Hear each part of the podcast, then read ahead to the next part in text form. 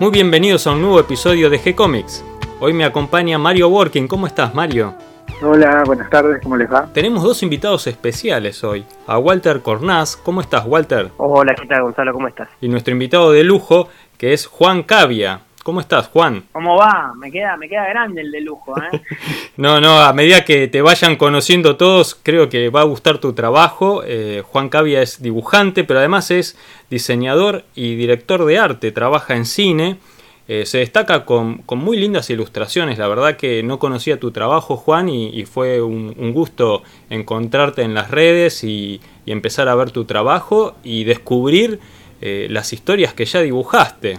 Me gustaría que, nos cuentes un poco de tu vida. bueno, aquí me, me, alegra mucho, hago este paréntesis, que Walter haya tenido la, la amabilidad de hacerte llegar, hacerle llegar el material, porque mm, para mí es bastante extraño esto de haber hecho una carrera completamente afuera del país sobre algo que no necesariamente uno asocia, a veces hay carreras que están condicionadas a eso, ¿no? Obviamente, no sé si uno quiere ser astronauta por ahí, pero algo que es tan tangible se dio por una vuelta de tuercas muy azarosa y terminamos trabajando con, con este chico portugués y editando en Portugal, que después ese proceso se empezó a expandir, pero nunca hacia Argentina, o sea, se expandió hacia otros países y nunca llegó acá y ya hace 15 años que trabajamos hemos tenido ya ocho libros publicados, entonces que, que le llegue a gente de acá, para mí es una patriada que te juro que me, me, me, a ver, me reconforta de una manera muy distinta a lo que me pasa con lo otro, que no es que lo, obviamente que no lo rechazo para nada, es algo que me encanta, pero pero no deja de ser algo extraño, ¿viste? El, hecho de ser tan ajeno. Cuando me pasa que alguien de acá lo lee, eh, me, me, bueno, me pone muy contento, genuinamente contento yo estoy agradecido a Walter en principio por pasárselo y a ustedes por haberlo leído. No, un, llamado aparte, Walter, porque para el que no nos conocen, es también un renacentista, un, gran cineasta. Para mí es una mezcla, por lo que vi, de Wim Wenders y de Lynch eh, ha participado en miles de proyectos, son todos buenísimos. ¿Te acuerdas cuando hicimos hicimos la, charla con Juan de Plaga Zombie? Sí. Bueno, acá tenés otro de los responsables, digamos. Qué bueno. Sino, uno de los más importantes. Era para eso, para presentarlo un poco porque lo dejamos medio lado. No, por favor, por favor. Acá la luz, me, gusta verlo esto porque también es una cosa muy extraña, digo, con Juan. Imagínate que estuvimos hablando hace media hora. Somos socios hace tantos años y hacemos tantas cosas juntos eh, la dirección de arte es una de las cosas que hacemos, también en paralelo algunos proyectos artísticos que quizás están más alejados de lo que tiene que ver con las historietas, pero es un placer eh, ver, ser satelital al recorrido de Juan, ¿no? verlo realmente, digamos, yo trabajo hace como 20 años con él, y que mientras los trabajos como directores de arte, él haya podido desarrollar una carrera, ¿no? Y haber podido ver toda la curva, eh, desde cuando éramos más chicos, digamos, y sufríamos y no encontrando la vuelta el laburo, pagando derecho del piso. Bueno, mientras hacíamos todo eso, eh, Juan hizo toda una carrera con la cantidad de libros que tiene eh, en paralelo. Fíjate la energía y la dedicación de, de toda una carrera en paralelo a otra. Y creo que nuestro nuestro trabajo un poco lo permite, este, este título que ponía recién de renacentista, creo que muchos lo tenemos eh, a ver, esto que se asocia con lo renacentista del artista polirrubro de alguna forma, la inquietud de hacer muchas cosas. Eh, Walter ha, hecho y ha participado en infinidad de proyectos, no solo como director de arte, sino también como actor, como fotógrafo. Eh, creo que todos, todo este, este grupo que se ha dado de, de gente que está interconectada, porque paradójicamente Philip, el portugués, eh, lo conoce a Walter y a, sus, iniciales socios con los que tenía esta productora hace como 21 años, en el 2002, 2003, eh, en Mar del Plata, a propósito de, sus cortos y sus películas, y ahí se genera el nexo, digamos, por, por inquietudes similares. Este, en aquel momento Philip necesitaba un storyboardista para este proyecto que estaba en desarrollo y que había coescrito con un argentino que también formaba parte de Farsa Producciones y, mm, y así surge un poco este, este vínculo que originalmente queda en eso, en un storyboard de un proyecto encarpetado y que tres, cuatro años más tarde eh, Philip tiene la, la idea por, por, por, un, por recursos que le quedaron a mano eh, bastante escuetos para, para cualquier tipo de proyecto, pero que bueno, le daba un poquito de empujón para, para hacer algo y dijo, bueno, a ver, lo único que se me ocurre con esta plata es desarrollar una historieta. Y así fue que nos aventuramos a hacer el primer cómic, que obviamente como primer paso fue un desastre eh, a nivel proyecto, digamos, nos costó muchísimo, muchísimo trabajo, fueron un año y medio de, de, trabajo a contraturno absoluto y, y de ir aprendiendo nuestros propios errores porque éramos muy nuevos en el, en el asunto. Yo estudié historieta por, porque me divertía y porque me interesaba durante muchos años, pero siempre como una cosa como quien estudia música, ¿viste? No, no para dedicarse a eso. O por ahí muy a temprana edad estaba el sueño de ser historietista hasta que caí un poco a la realidad, diría 14, 15, de decir que yo no sé si quiero vivir solo de esto en un tablero.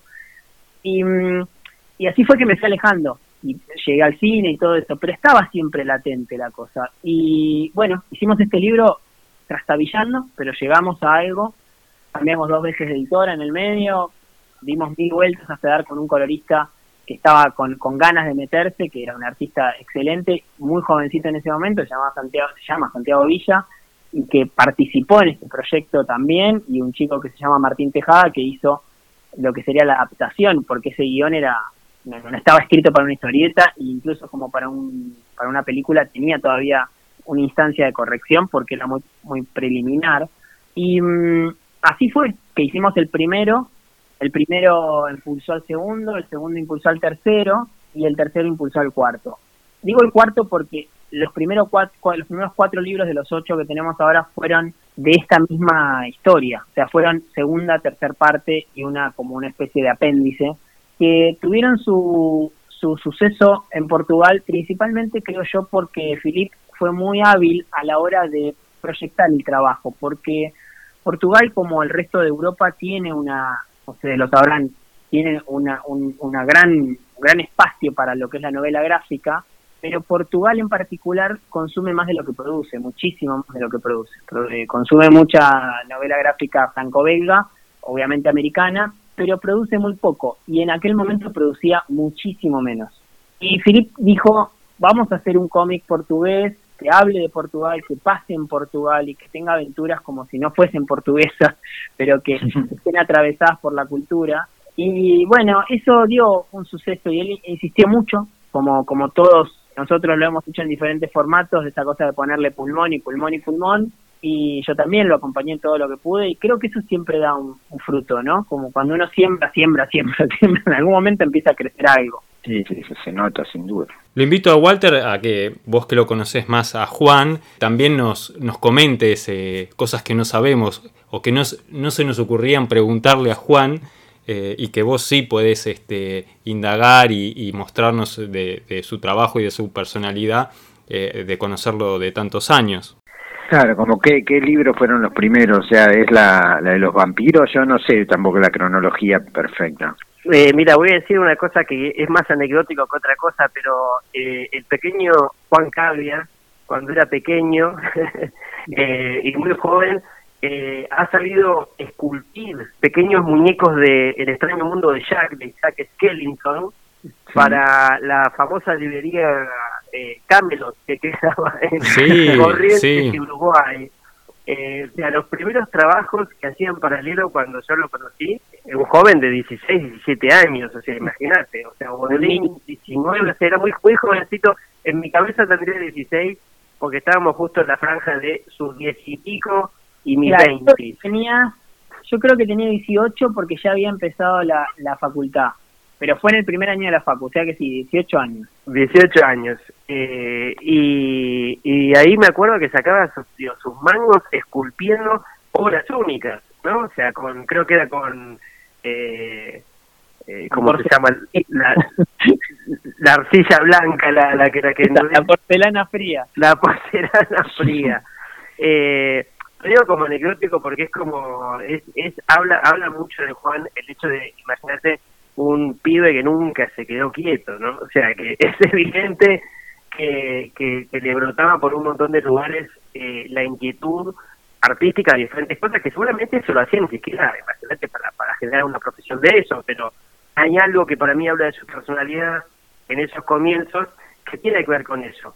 Dicho sea esto de paso, y después ahora le voy a Juan, pero digo, hay un cortometraje que tuve la suerte de poder haber compartido y trabajar con ellos, eh, que hicimos en Los Ángeles, que se llama Sleepwalk, que eh, curiosamente está eh, es, está basado, obviamente, casi cuadro a cuadro, te diría con una fidelidad extrema, en uno de los libros, una de las novelas gráficas que sacaron con Philip, que es Comer, Beber, en una de las historias, eh, está hecha cinematográficamente eh, a una escala bastante, bastante profesional, se ve muy bien el corto eh, y fue una cosa así muy, también muy a pulmón. O sea, realmente nosotros fuimos los directores de arte con Juan, pero y Filip, eh, quien es el socio de Juan como guionista y también generador del proyecto que tiene como dupla allá en Portugal, eh, fue el director. Entonces, eh, nada, un poco hablando de todas las cosas que hace Juan eh, y que bueno nada ahí, ahí tuve la, suerte de poder participar con ellos pero realmente eh, digo la obra de Juan Carlos es como que tiene muchas aristas y está bueno prestarle atención. ¿Cuál fue la primera historieta que publicaron con, con Bueno, la primera, esto, esto que comentaba Walter eh, de comer beber es la es recién la sexta, porque la primera fue eh, esta, esta historia que escribió Pablo Párez, que es un argentino eh, con el que Walter también participaba en Farsa Producciones, lo escribió junto con Philip y se llamaba Las aventuras de Doc Mendoza y Pizza Boy. Un gran homenaje a los ochentas, a las aventuras de los ochentas, a las historias, eh, digamos, que, mm, que eh, tenían como muchos matices entre aventura, un poco de misticismo, un poco de humor, un poco de ridículo, un poco de, de adolescencia, como muchos, muchos factores que habían atravesado y que atravesaron mucho a la generación de, los que se criaron o no, nos criamos en los 80. Y era un gran tributo a eso. Detrás de eso vinieron muchas cosas, porque Stranger Things, todas estas cosas que ahora ya, ya un poquito pasadas, inclusive vinieron después.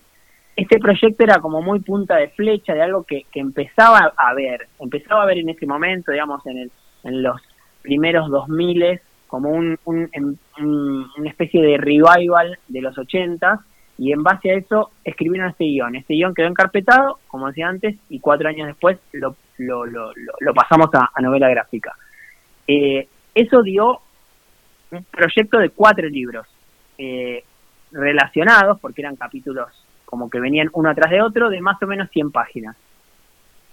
Esos libros tuvieron la virtud de, llegar a Estados Unidos a la editorial Dark Horse por una vuelta muy eh, extraña, que es que Philip, en uno de los festivales de cine a los que fue, lo encargó a John Landis, director de Blues Brothers, director de, del videoclip de Thriller de Michael Jackson y muchas otras películas muy buenas, lo encaró y le dijo, estoy desarrollando este proyecto, me encantaría que hagas un prólogo, así demandado. Y él le dijo, dale, mandame un mail acá, le mandó un mail y un día el tipo le contestó con un prólogo, muy cortito, muy escueto, pero un prólogo al fin.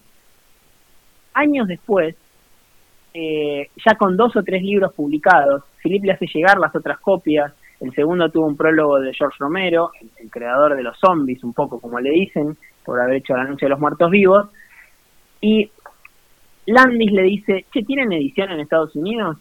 No, le decimos. Ah, bueno, yo te contacto con Dark Horse porque soy amigo del fundador, que es entre entre otras cosas, el, creador de la máscara, la película. mira vos. Y el tipo le dice, bueno, dale, le manda un mail, o sea, le pasa el mail a Philip, Philip le manda un mail, obviamente el chabón nunca contesta, y yo te diría que un año después, por el cumpleaños de, de John Landis, Philip le manda un mail y el tipo le contesta, che, ¿editaron? No, ah, bueno, para que ya mismo lo llamo a los 40 minutos llega un mail del tipo diciendo, che, me dijo John Landis que tengo que ver un material de ustedes. Increíble. Esas vueltas, ¿no? Y, le, mandó, bueno, así llegamos a Estados Unidos con una edición bastante como chiquitita, pero que, que estuvo bien. Y digamos que después de eso hubo un cambio radical, porque nos encontrábamos en un momento ya pisando los 30 y largos, Filipe acercándose a los 40, y era un tema que ya, este, el de Pizza Boy, los 80 y la juventud, así ya nos quedaba un poco lejos, y mm, habíamos desarrollado un videojuego que se puede hoy en día descargar, de esto inclusive, de, de Mendoza y Pizza Boy, que estuvo tercerizado, un estudio argentino, eh, que quedó un lindo juego, y ya era como que lo habíamos gastado, era como basta de esto. Y mm, yo reviví un guion que también Felipe había encarpetado, que se llama Los vampiros, que, es una historia basada en un, hecho real y deformada, digamos, convertida en una mm. historia de terror, una historia que pasa en la guerra colonial que tiene Portugal con, con sus últimas colonias en la década del 60. Y es un, un episodio puntual que, que es una, una célula que, que desapareció y está deformada la historia, obviamente, a, a una cosa un poquito terrorífica, pero... Una especie de depredador. Una especie de depredador, porque de hecho el, guion era una especie de clon de depredador estructuralmente. sí, sí. Y el desafío de Philip fue, porque yo le dije, che, hagamos esto, que por lo menos es algo, y Philip me dijo, solo lo hacemos si logramos cambiarlo, si lo logramos convertir en otra cosa. Y el desafío fue ese, fue hacerle una historia un poco más madura, un poco más compleja, y para eso Felipe es una persona muy neurótica, pero esa neurosis lo, lo empuja. Él me dijo, yo necesito que eso tenga el aval de los dos lados, porque yo lo que más le cuestionaba la historia era que era muy chata para hacer una historia, si te querés correr de género, y era un poco chata, viste, como que la guerra era un medio y no un tema.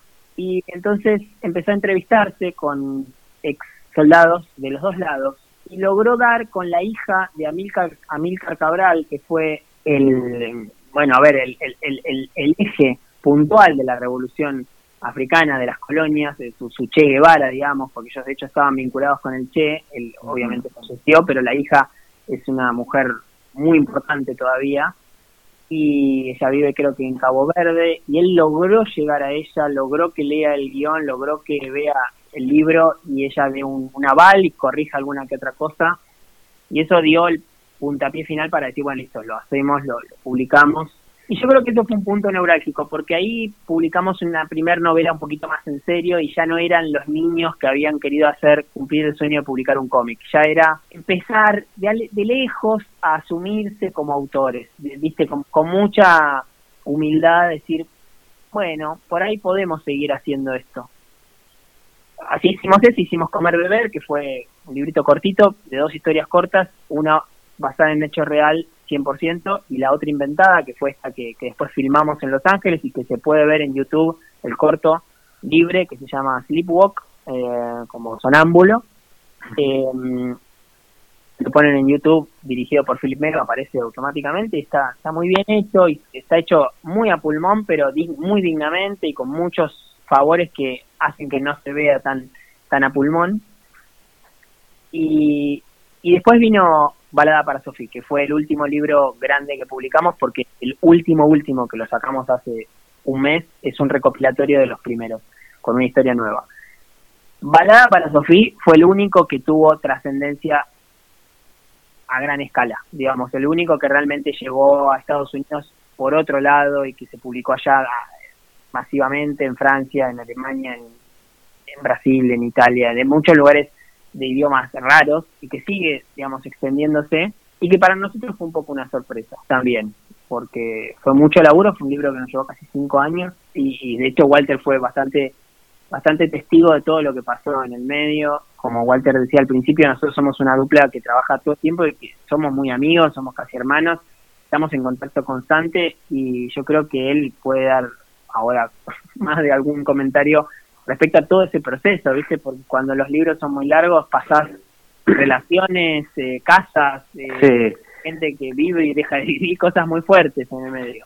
No, eso te iba a decir, simplemente para acotar que el libro, digamos, que Balada para Sofía es un libro de 300 cuántas páginas, Juan. 330 debe tener, 320, sí. Claro, es que ya, ya venían, digamos, o sea, las primeras historias, esta es la, la trilogía de Doc Mendoza y Pizza Boy, eh, tenían eh, un cantidad de páginas digamos, más mesurable, ¿no? Digo, pero después en Vampiro ya empezaba a tener una edición ya más de tapa dura, eh, y, y, eso fue una fue de repente tipo, che, tenés una re buena edición publicada tapa dura, más grande, o sea, mucha más cantidad de páginas, y pero Balada para Sofía, no sé, es como, evidentemente es como el comienzo de una nueva etapa para mí, digamos, de la carrera de los chicos, porque, no sé, yo no terminé leyendo, tengo muy mal portugués, entonces me había pasado a jugar una versión en inglés o en castellano creo, y yo la tenía en, en la computadora, eh, pero lo veía físicamente, ¿no? Para disfrutar, obviamente, de la imprenta, de la imprenta, los libros los vuelo y los y lo miro de cerquita. Y, y no sé, me terminé llorando, la verdad, viste, como una, una cuestión así como muy madura, me dejé llevar y es una obra muy muy poética. Yo la, leí y me sorprendió esa obra grande, o sea, grosa en serio. A mí me acordaba un poco de esas novelas grandes, o sea, está más cerca de Maus o, de las de Chris Ware. O, realmente me parece una obra muy, y como vos decís, es muy emotiva, toca un tema importante y está muy bien hecha, muy bien contada. La verdad que Juan te felicito porque, digamos, la consistencia y encima la, la, forma de contar que tenés es, no, no sos un, dibujante más, o sea, realmente sos un gran dibujante. Sabes que hay algo que pasó y que yo creo que es una, una enseñanza que, que, excede obviamente mi, experiencia y que excede el, el, rubro. Sucedió exactamente en Vampiros, en este libro que fue el punto neurálgico, como lo llamo yo, que lo puedo, lo puedo ver ahora a la distancia, porque Pizza Boy de alguna forma responde a lo que tanto Philip como yo queríamos hacer en relación a a la proyección que uno tiene de sí mismo, ¿no? Como uno se ve que le gustaría ser su versión de artista o su versión de profesional. Yo me veo de esta forma. Eso no respondía tanto a lo que genuinamente nos salía, porque, bueno, porque no, no éramos tan buenos en eso. El libro vos lo ves y puede tener aciertos y desaciertos, pero lo que yo te puedo decir con una mano en el corazón es que tiene mucho, mucho entusiasmo, mucho amor, pero ese lenguaje que atraviesa no es lo que mejor nos salía ni lo más sincero que nosotros teníamos. Era lo que nosotros queríamos hacer. Como cuando uno se ve a sí mismo, siempre me acuerdo de una clase que tuve un tiempo con Julio Chávez, que él le decía a un actor, le decía, el problema es que vos sos como un pintor que se ve a sí mismo pintando como Velázquez en el cuadro de las meninas, parado, estirado, mirando así de lejos.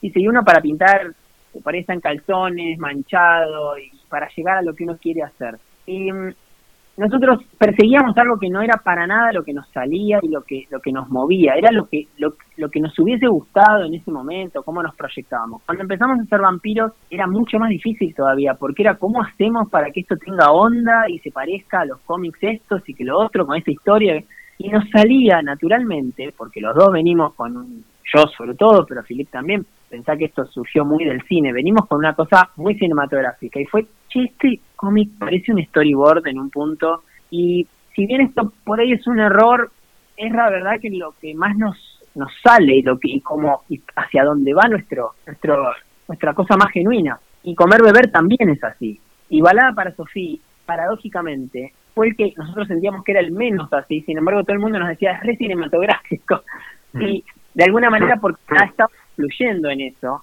porque ya nos había interpelado y porque de alguna manera habíamos dicho ya no nos preocupemos tanto por la forma, que la forma sea la que nos surja y no la que nos gustaría que sea y como nos gustaría que nos vean.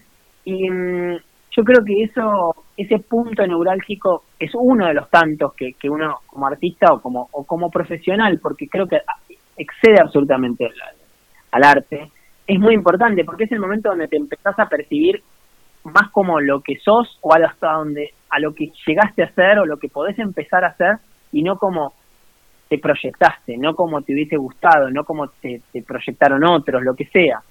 Ese, ese desdoblamiento es, es, es como muy, es un momento muy muy contundente en, la carrera. De, hecho, eh, creo que con Walter estamos de acuerdo que también nos pasó a nosotros cuando nos empezamos a autopercibir como directores de arte muy separados de lo que de lo que uno te proyectaba, ¿ves? Como decir, bueno, listo, está, es, es lo que lo que nos gusta. Nos saldrá bien o mal, pero es lo que nos gusta. Tal cual. Sí, iba a comentar que que vas este, desarrollando en la, en la charla junto con Walter, todas las preguntas que te iría haciendo. Y, justamente estaba pensando, eh, viendo tu trabajo y, al comenzar a charlar, en, eso, en, cómo eh, plantarse como artista cuando vas a hacer una obra de autor.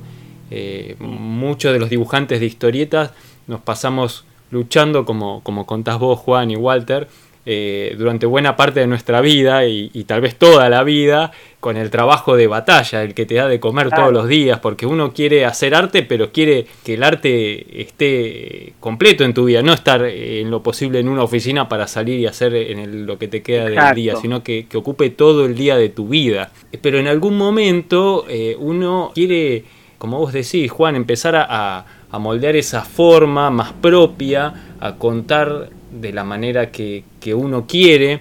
Y bueno, vos decís que un poco lo descubriste a lo largo de este proceso de ir haciendo los diferentes libros, pero que se dio principalmente con la historia de Balada para Sofía. Sí, Balada para Sofía sería como el primero que, el primero, mira que es el séptimo, el primero que tanto Philip como yo consideramos, bueno, acá nos podemos empezar a percibir como autores. Estamos hablando de la página número, qué sé yo, 1500 de, de laburo, porque si vas acumulando los libros anteriores, más las más páginas que, que quedaron afuera y qué sé yo, de a 200, 300, 100, qué sé yo, claro, llegás como a la página 1200, 1300, donde empieza Balada Sofía, pones una cosa atrás de otra, ¿no? Como si uno dijese, filmé tres películas hasta empezar a, a considerarme un director de arte, bueno, si sumás el, los años que trabajaste en el medio. Pero creo que también eso es necesario como para, hay algo de la trayectoria y de acumular horas de vuelo que es un poco fundamental. A veces tenés suerte por ahí, a veces venís de una cuna que, que te lo permite, a veces venís de un lugar que de un dolor o de, una, de un placer o de lo que sea que te conecta y otras veces te cuesta más conectar con eso y yo creo que ni está ni bien ni mal, que es como, es parte del proceso. Lo que sí creo es que es una búsqueda que no hay que dejar nunca porque, porque parece mucho, mucho más fácil de lo que es y también parece mucho más difícil de lo que es. Depende en qué lugar te pares. Hay un manifiesto que, que escribió Rodén antes de morir para los artistas y es, muy bueno porque él, él habla de los artistas como artesanos, sea la profesión que hagas, así seas médico, ¿no? Como que te tomes el trabajo como un artista. Y hay un punto en el que dice, no trabajen para el otro en exceso porque hay un momento en el que te perdés. Tampoco te cierres, ¿no? A vos mismo y en un juego, en un viaje e, egocéntrico, hermético, pero eh, como autista, pero hay algo de la sinceridad de lo que vos haces, la sinceridad con vos mismo, la exposición, la exposición de lo que realmente te, representa, que tarde o temprano va a conectar con gente. Por ahí son pocos al principio, pero van a ser esos pocos que te van a bancar en serio porque están conectando. No es que están consumiendo lo que se parece a tres o cuatro que vienen atrás o a 300 que por ahí lo hacen mejor, sino lo que vos haces, bien o mal, pero lo, lo que vos haces de manera genuina. Empezar a autopercibirse así, yo creo que lleva lleva mucho tiempo, pero pero ¿qué nos lleva tiempo, no? ¿Qué cosa de, qué cosa sale inmediatamente? Creo que nada, todo lleva su maceración, su maceramiento. Sí, y, y a un próximo libro, ¿cómo, ¿cómo, te plantás? ¿Cómo te lo planteas? ¿Cómo, cómo te, te desafías a vos mismo para decir, bueno, yo ya estoy en este camino, yo ya veo este camino por donde quiero ir y quiero persistir en este camino? ¿Cómo, ¿Cómo haces? Porque además vos mismo contaste en, las dificultades y el tiempo que te llevó a hacer el libro de balada para Sofía. Sí, a ver, yo creo que hay algo que el otro día conversaba con un amigo en común que tenemos con Walter que hizo una película ahora en, en, Hollywood y le fue muy bien, por lo menos mejor de lo que él esperaba. Y hablábamos de eso y llegábamos a la conclusión de que es complejo cuando uno cumple, entre comillas, un sueño que trae de chico, porque es como que actualizás un empujón que ahora no sabes dónde ponerlo, porque de chico es muy fácil soñar, o por lo menos es más simple. Ah, me encantaría hacer una película en Hollywood. Es un sueño de, un, infante, porque por ahí cuando ya tenés una carrera, estás acá, decís, ya, ya lo, lo desestimás, ¿viste? un poco lo soltás. Ahora, si lo cumplís, como quien dice, no sé, quiero eh, ganarme un Eisner o quiero eh, eh, editar, dibujar el Spider-Man en Marvel, en la, ¿viste? Son sueños que uno deposita por ahí en, la, en un momento donde tenés un tiro de distancia muy largo. A veces pasa que llegás a alguna meta que no pensabas llegar, o que el niño pensaba llegar pero no el adulto, y actualizar es difícil, porque vos decís, para, yo ahora no, lo, no voy a tirar un sueño con ese nivel de delirio, porque está mucho más atravesado por mi neurosis, por mi adulto, por mi mi persona cansada o, qué sé yo, atravesada por mil neurosis. Eh, en el caso de, los proyectos que hago con Philip, eh, yo dependo un poquito más de él porque él tiene que tener como el primer envión de idea, aunque los, libros los vamos haciendo bastante en conjunto. Y yo vi desde afuera claramente la crisis del, éxito, ¿no? Porque si bien, para pues hoy tampoco lo vamos a, inflar tanto, pero tuvo un éxito como moderado y, bastante mayor de lo que uno esperaba de lo que nosotros esperábamos. Y, como todo éxito tiene también sus, sus, cosas que no son, lo que viste, como que de golpe te venden humo que se disipa. Y mm, lo que viene después de eso es complejo, porque creo que uno aprende mucho más de los errores que de los aciertos y en los aciertos no sabes qué hacer muy bien después, ¿viste? Es como listo, ¿ah? ¿y ahora? y también está la presión del entorno, de uno mismo, de... Él, Felipe lo tenía en una entrevista dijo exactamente lo contrario, pero yo sé que no es tan así, pero está bien el punto de vista. Él dijo, por un lado siento esa presión, pero también por otro lado siento que taché algo y que ahora estoy más tranquilo como para equivocarme, porque siento que llegué a un punto donde digo, bueno, hice un libro que le gustó a mucha gente, ahora puedo equivocarme tranquilo. Esto lo dice a dos años, tres de haber sacado el libro, no es que inmediatamente pudo hacer algo. Y con un libro en el medio que fue para mí muy inteligente de su parte, porque lo que hizo es un recopilatorio y dentro del recopilatorio metió una historia nueva, que fue como, no es el nuevo libro después de Balada para Sofía, es un apéndice, es una cosita, es como después de un largo que le fue muy bien de una película, hagas un cortito, ¿viste? Como mm. Cuarón, ahora después de Roma, que hizo un corto, que es como, bueno, ¿y qué va a hacer? Y no sé, hizo un cortito ahí, lo sacó de Italia. Eh, el próximo paso, estoy un poco a la espera de él. Lo que está claro es que va a ser completamente distinto porque estamos más viejos, porque estamos más cansados, porque tenemos otra, otros tiempos, pero también otras certezas. Entonces, creo que lo, lo genuino va a estar, por lo menos más que antes. El resto, bueno, es un poco incierto. Siempre es complejo empezar un proyecto nuevo. Siempre.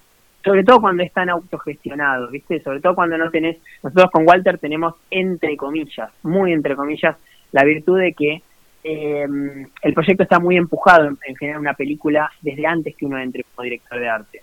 Nosotros empujamos un montón la verdad es que un montón. Pero no es que nos llaman dos pibes que están empezando a pensar un guion. Nos llaman cuando ya está un poquito más sólido el proyecto. Y creo que con Walter nos encontramos más con eso cuando encaramos proyectos personales, artísticos, tipo, no sé, ahora estamos encarando un libro que, que, que, ojalá lo, lo, terminemos. Eh, y claro, y ahí te encontrás con, con, que no tenés alguien más que vos empujando de la, de la carreta. Y si no empujaste dos días, la carreta se quedó en el mismo lugar. Y si no conseguiste alguien que mm, ayude en lo que vos no sabés, seguís en la incertidumbre de lo que no sabés. Creo que eso es, es el momento más, más complejo. Cuando ya entras en la ruta y empieza a andar, bueno, por lo menos tenés la, la, la, gasolina que ya cargaste, ¿viste? principio es una idea en un papel. Queda el trabajo por delante nomás, tenés que darle duro. Exacto que, que, creo que para los que somos trabajadores y, nos gusta trabajar, es difícil, pero no es la parte más compleja. Porque es la parte donde vos decís, bueno, ahora prendo el, timer y empiezo a laburar. Y ya, pero ya sé para dónde tengo que ir. De hecho, para mí cuando hago un libro, la parte más difícil es cuando estoy por plantear el layout, que sería como los bocetos, ¿no? Porque ahí todavía el libro no existe, no existe para nada. Cuando el, layout está terminado, que, a partir de Vampiros, paradójicamente también, eh, nos propusimos con Philip, no hacemos ningún libro más sin terminar el layout entero antes de empezar a dibujar las páginas finales. Bueno, por lo menos sabes que el libro existe de alguna manera. Como, viste, como decís, lo puedo mirar.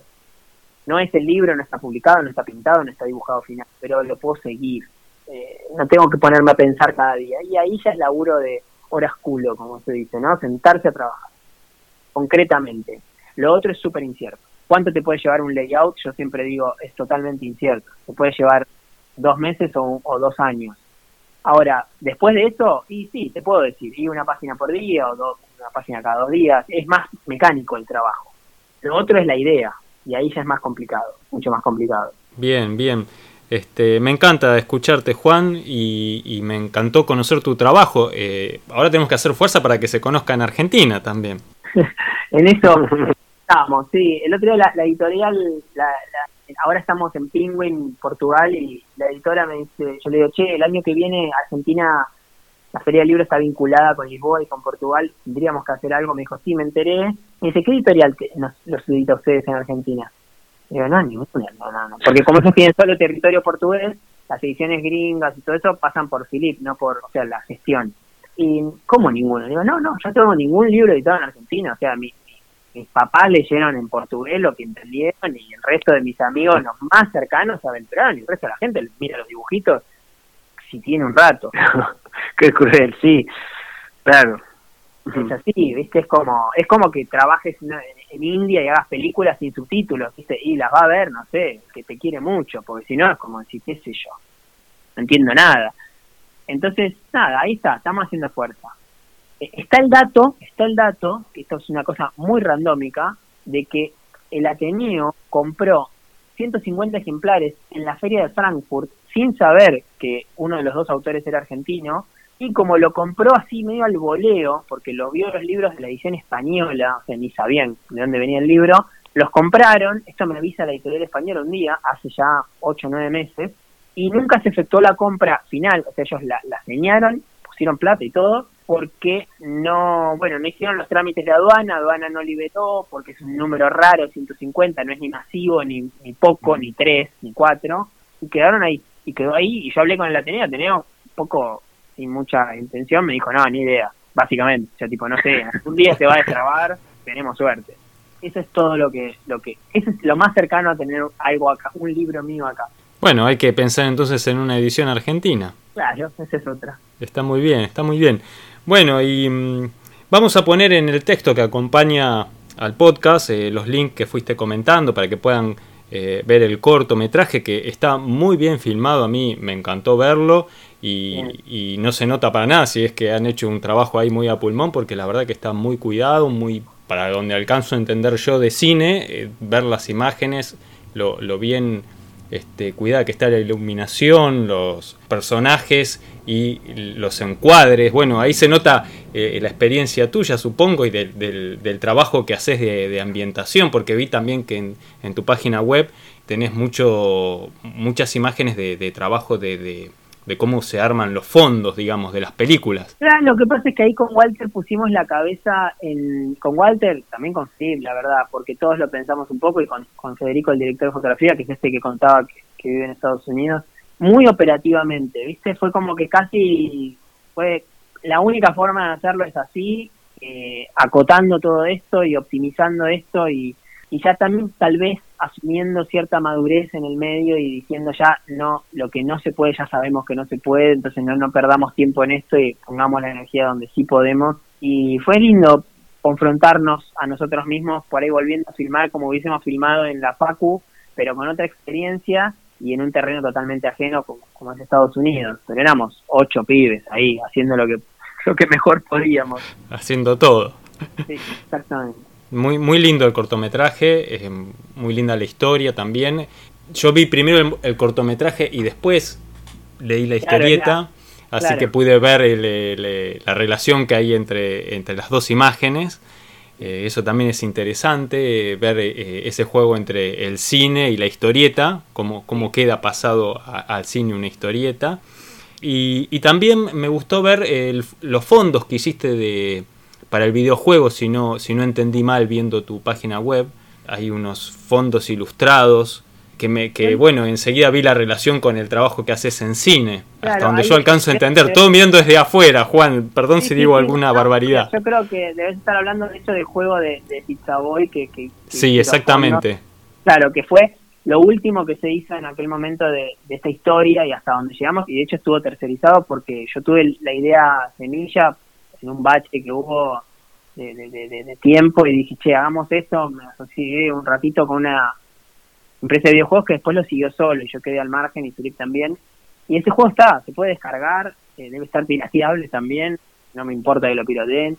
Eh, y los libros, también lo que iba a comentar, que de hecho alguna que otra persona se ha aventurado, lamentablemente Book Depository cerró, pero era, era, había un gap, ahí un hueco, porque un par de amigos se aventuraron a comprar los libros por Book Depository, que tenía el envío gratuito desde Estados Unidos hasta acá, y como los libros no pagan impuestos al, al dólar, terminaban saliendo eh, muy baratos, o sea, no muy baratos, pero realmente rendía, porque era sin impuesto al dólar oficial y con sin envío, entonces eh, salía bastante barato. Ahora eso no está, pero los libros, para quien se aventure, eh, bueno, llegan, si uno pide uno, llega, no llegan a las librerías, pero quien lee portugués también los puede traer de Brasil, porque en Brasil también están la mayoría, y paradójicamente también en España me pasó que me encontré con unos chilenos eh, presentando el libro en Norma Editorial se acercó un chileno y me dijo, no, bueno, que ya en, Chile los vendemos.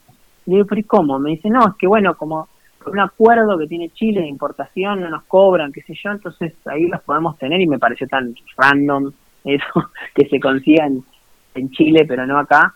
Así que hay maneras de hackear el sistema, pero bueno, le tenemos mucho corazón. bueno, habrá que seguir eh, hackeando hasta que estén en las librerías de Argentina. Walter, no sé si querés agregar algo más, alguna observación más o, algún comentario sobre esta relación entre la historieta y el cine que vos puedas percibir de, toda tu experiencia. No, bueno, un poco, un poco ahí se fue diciendo un poco, ¿no? O sea, hay, algo hay algo de la mirada que, tiene Juan en relación al cine que es inevitable verlo en sus historietas y se complementa mucho, ¿no? O sea, obviamente todos los skills que uno va adquiriendo, eh, tanto en una disciplina como en la otra, eh, bueno, se ven reflejados, ¿no? En, el hacer diario, en la creatividad, en, el formato. No, a ver, simplemente eso, me parece que la mirada cinematográfica en relación a las películas de Juan y Philip está muy presente y nada, me parece que está también muy vinculado, ¿no? O sea, en general los cinéfilos y los historietistas están cerca. Digo, eh, se, se tocan en algún punto eh, y me parece que es una posición muy buena, ¿no? muy complementaria todo el laburo. Sí, a veces cuesta eh, hacer un traveling o un zoom en, la historieta, ¿no? o, contar en, en, un solo cuadrito lo que implica todo un movimiento eh, de los actores. Eh, esa traducción no cuesta al principio hasta que uno sintoniza, tanto cuando pasás al cine como cuando venís del cine a la historieta. Sí, sí, y lo que te permite, ¿no? Digamos, o sea, obviamente filmar con un helicóptero en el medio de la selva es mucho más complejo que dibujarlo. Tal cual, sí. Pero bueno, no sé, la verdad, yo lo, subestimo, pero es un, lío, No, es verdad, esa frase que, que se la adjudican muchos de el, la historieta es el cine de los pobres, hay algo de realidad, porque por lo menos no limita la, la imaginación, por ahí limita otras cosas, pero no la imaginación. Y de hecho, la estimula, ¿no? Porque es muy visual, pero hay un montón de ítems que te faltan, porque vos completás muchas cosas que por ahí en el cine las completás, eh, no, las completás, perdón, te las completan, ¿no? La música, cosas que, son pros y contras, no es que están ni bien ni mal, pero pero sí, es como, yo creo que hay algo de esto que, que decís Walter que es fundamental, que es que hay una cantidad de cosas que podés hacer y que podés, que no tenés esa limitación que el cine es muy contundente, como en esto, eso no se puede contar. No así. Claro. O se va de presupuesto. Claro. la historieta podés hacerlo, lo, lo podés eh, dibujar y, soltar más la imaginación. Claro. Genial, genial. Mario, bueno, eh, te invito a que hagas el, cierre. No, yo, eh, la verdad que estoy sorprendido, es, es una lástima que, creadores de este nivel nos pasen desapercibidos a nosotros cuando este, o sea, nacieron acá y viven acá y, y nada, y la obra eh, son obras universales también, que eso es algo también que los argentinos tenemos, ¿no? O sea, en general tienen proyección. Y la verdad que fue un, gusto, eh, la verdad que yo he disfrutado muchísimo todo y gracias Walter porque, y Juan, ni hablar a vos por, por este tiempo, ¿no? Porque... Por favor, no, no, gracias a ustedes, gracias a Walter también por este tiempo y, y, yo creo que de acá, de estas cosas también, de, del tiempo que ustedes le dedican es de donde uno se va nutriendo de encontrando cosas nuevas y es la manera, es el, es el, es la militancia, ¿no? El, mejor de los sentidos del arte.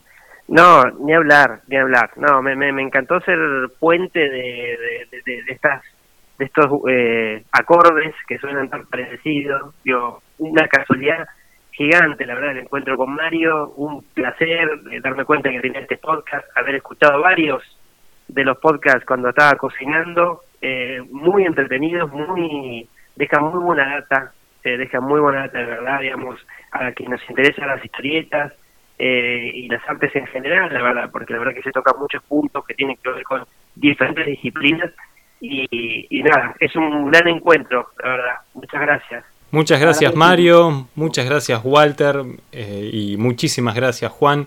Eh, un gusto charlar con ustedes. Eh, ojalá que, sea el comienzo de muchas otras charlas y, de seguir conociéndonos. Me gustaría poder conocer más del, trabajo de los dos y, demostrarlo en lo posible. Eh, muchísimas gracias por su tiempo y, por este espacio que nos, nos permitieron compartir con ustedes. Les mando un gran abrazo. Muchísimas gracias. Muchísimas gracias. gracias a ustedes.